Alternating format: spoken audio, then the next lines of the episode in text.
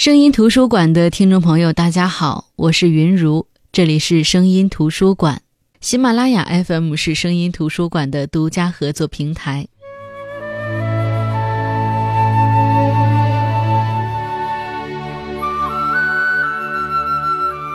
对陈忠实的一切好感都来自他的小说《白鹿原》。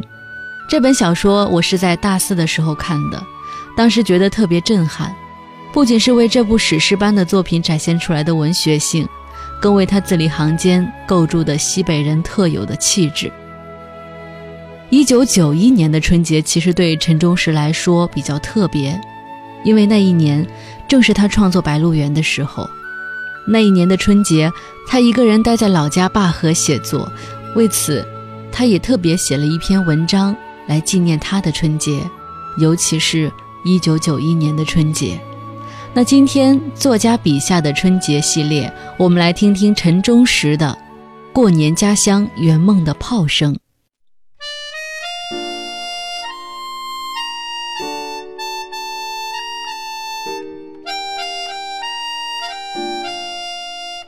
交上农历腊月，在冰雪和凛冽的西风中紧缩了一个冬天的心，就开始不安生的蹦跳了。我的家乡灞河，腊月初五吃五豆，整个村子家家户户都吃用红豆、绿豆、黄豆、黑豆、豌豆和苞谷或者小米熬烧的稀饭。腊月初八吃腊八，再用大米熬烧的稀饭里煮上手擀的一指宽的面条，名曰腊八面。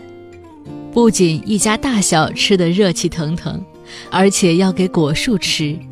我便端着半碗腊八面，先给屋院过道里的柿子树吃，即用筷子把面条挑起来挂到树枝上，口里诵唱着。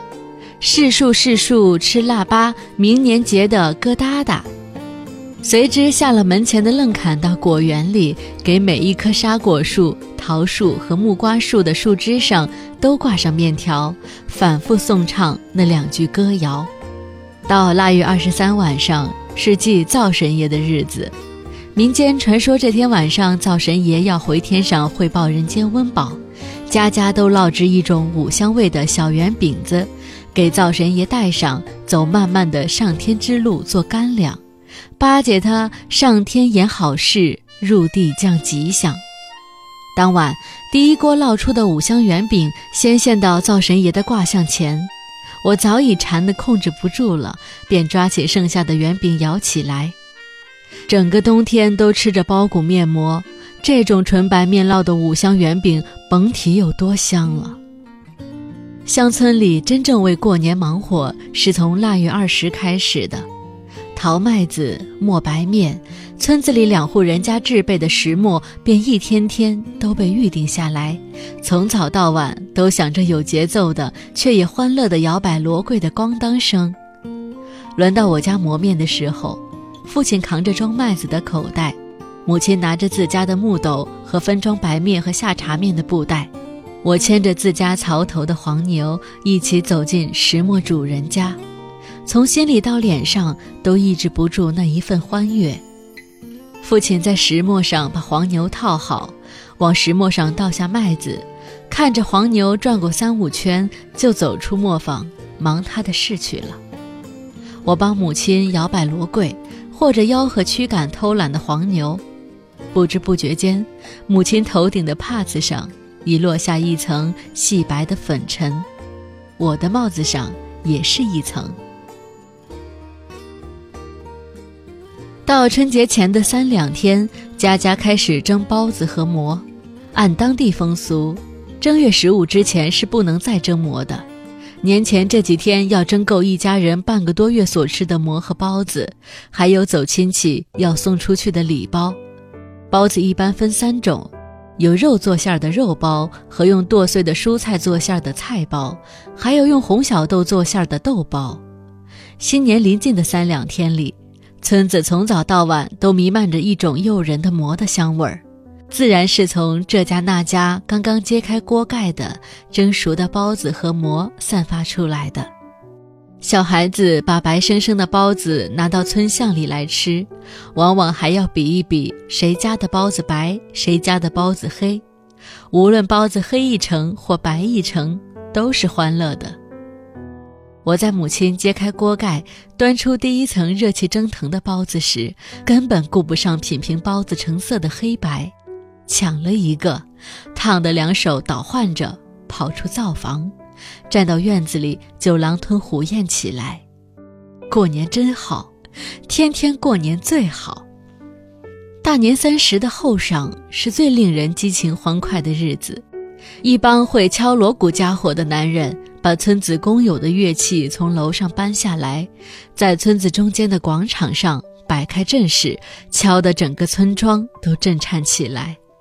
女人说话的腔调提高到一种亮堂的程度，男人也高声朗气起来。一年里的忧愁和烦恼都在震天撼地的锣鼓声中抖落了。女人们继续在锅灶案板间忙着洗菜剁肉，男人先用小笤帚扫了屋院，再捞起长把长哨的扫帚打扫街门外面的道路，然后自写或请人写对联，贴到大门两边的门框上。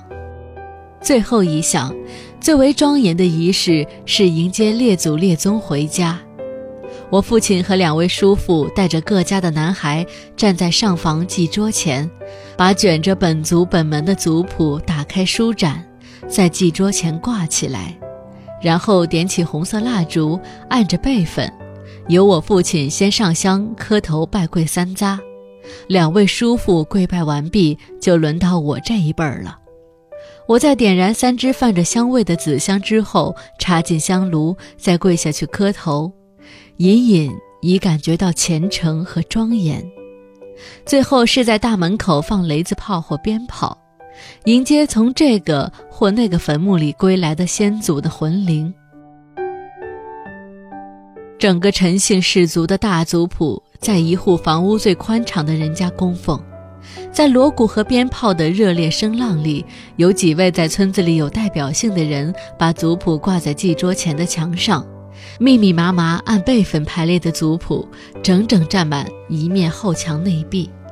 到第二天大年初一吃罢饺子，男性家长领着男性子孙到这儿来祭拜。我是跟着父亲的脚后跟走进祭桌的，父亲烧香，我跟他一起跪下去磕头。却有不同于自家屋里祭桌前的感觉，多了一缕紧张。对于年幼的我来说，最期盼的是尽情的去吃纯麦子面的馍、包子和用豆腐、黄花、韭菜、肉丁做臊子的臊子面。吃是第一位的，在一个兴奋的高潮是放炮，天上满是星斗，离太阳出来还早得很。那些心性要强的人就争着放响新年第一声炮了。那时候，整个村子也没有一只钟表。争放新年第一炮的人坐在热炕头，不时下炕走到院子里观看星斗在天上的位置，据此判断旧年和新年交接的那一刻。我的父亲尽管手头紧巴，炮买的不多，却是个争放新年早炮的人。我便坐在热炕上等着，竟没了瞌睡。在父亲到院子里观测过三四次天象以后，终于说该放炮了。我便跳下炕来，和他走到冷气沁骨的大门外，看父亲用火纸点燃雷子炮，一抡胳膊把冒着火星的炮甩到空中，发出一声爆响。接连着这种动作和大同小异的响声，我有一种陶醉的欢乐。真正令我感到陶醉的炮声，是上世纪刚刚交上八十年代的头一两年，一九八一或是一九八二年，大年三十的后晌，村子里就时断时续着炮声，一会儿是震人的雷子炮，一会儿是激烈的鞭炮，连续性响声。这时候已经早就不再祭拜陈氏族谱了，本门也不祭拜血统最直接的祖先了。文革的火把那些族谱当作四旧，通通烧掉了。我连三代以上的祖先的名字都搞不清了。家家户户依然淘麦子、磨白面、蒸馍和包子，香味依然弥漫在村巷里。男性主人也依然继续打扫屋院和大门外的道路，贴对联似乎更普遍了。父亲已经谢世，我有了一只座钟，不需像父亲那样三番五次到院子里去观测星斗转移。时钟即将指向十二点，我和孩子早已拎着鞭炮和雷子炮站在大门外了。我不知出于何种意向。纯粹是一种感觉，先放鞭炮，连续炽烈的爆炸，完全融合在整个村庄鞭炮此起彼伏的声浪中。我的女儿和儿子捂着耳朵在大门口蹦着跳着，比当年我在父亲放炮的时候欢实多了。我在自家门口放着炮的时候，却感知到一种排山倒海爆炸的声浪由坝河对岸传过来。隐隐可以看到空中时现时隐的爆炸的火光。我把孩子送回屋里，便走到长廊边上欣赏远处的炮声。依旧连续着排山倒海的威势，时而奇峰突起，时而群峰拥挤。我的面前是夜幕下的坝河，河那边是属于蓝田县辖的一个挨一个或大或小的村庄。在开阔的天地间，那起伏着的炮声洋溢着浓厚深沉的诗意。这是我平生所听到的家乡最热烈的新年炮声，确实是前所未有。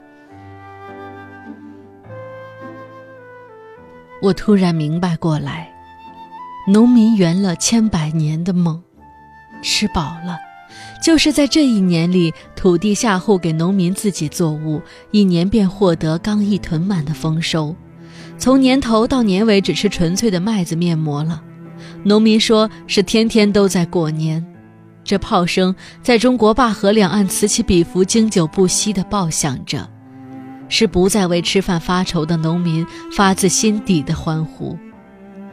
我在那一刻，竟然发生心颤。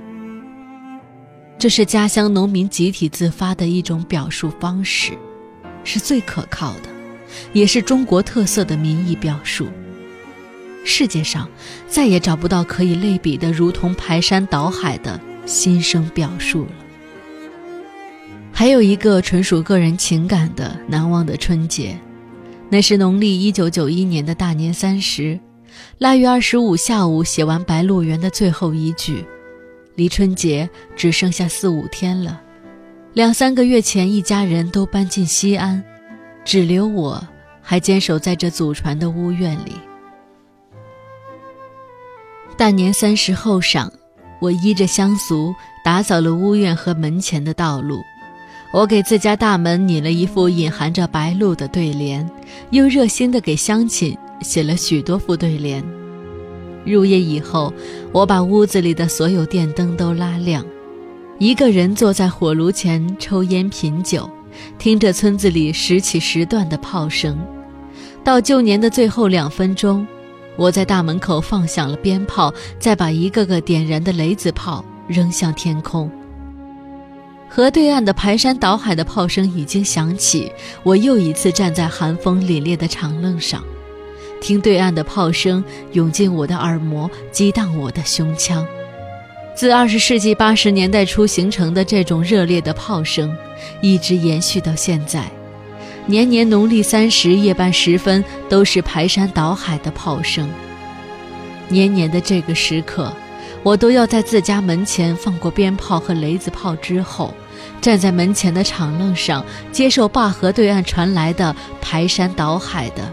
炮声的洗礼，接纳一种激扬的心声合奏，以强壮自己。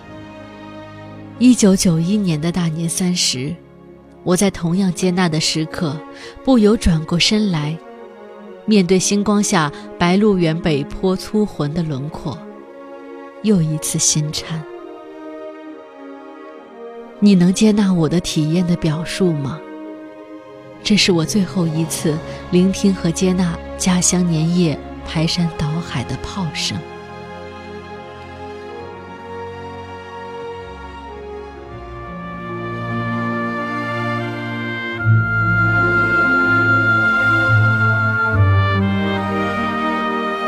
西北人的过年是不是和其他的地方不同呢？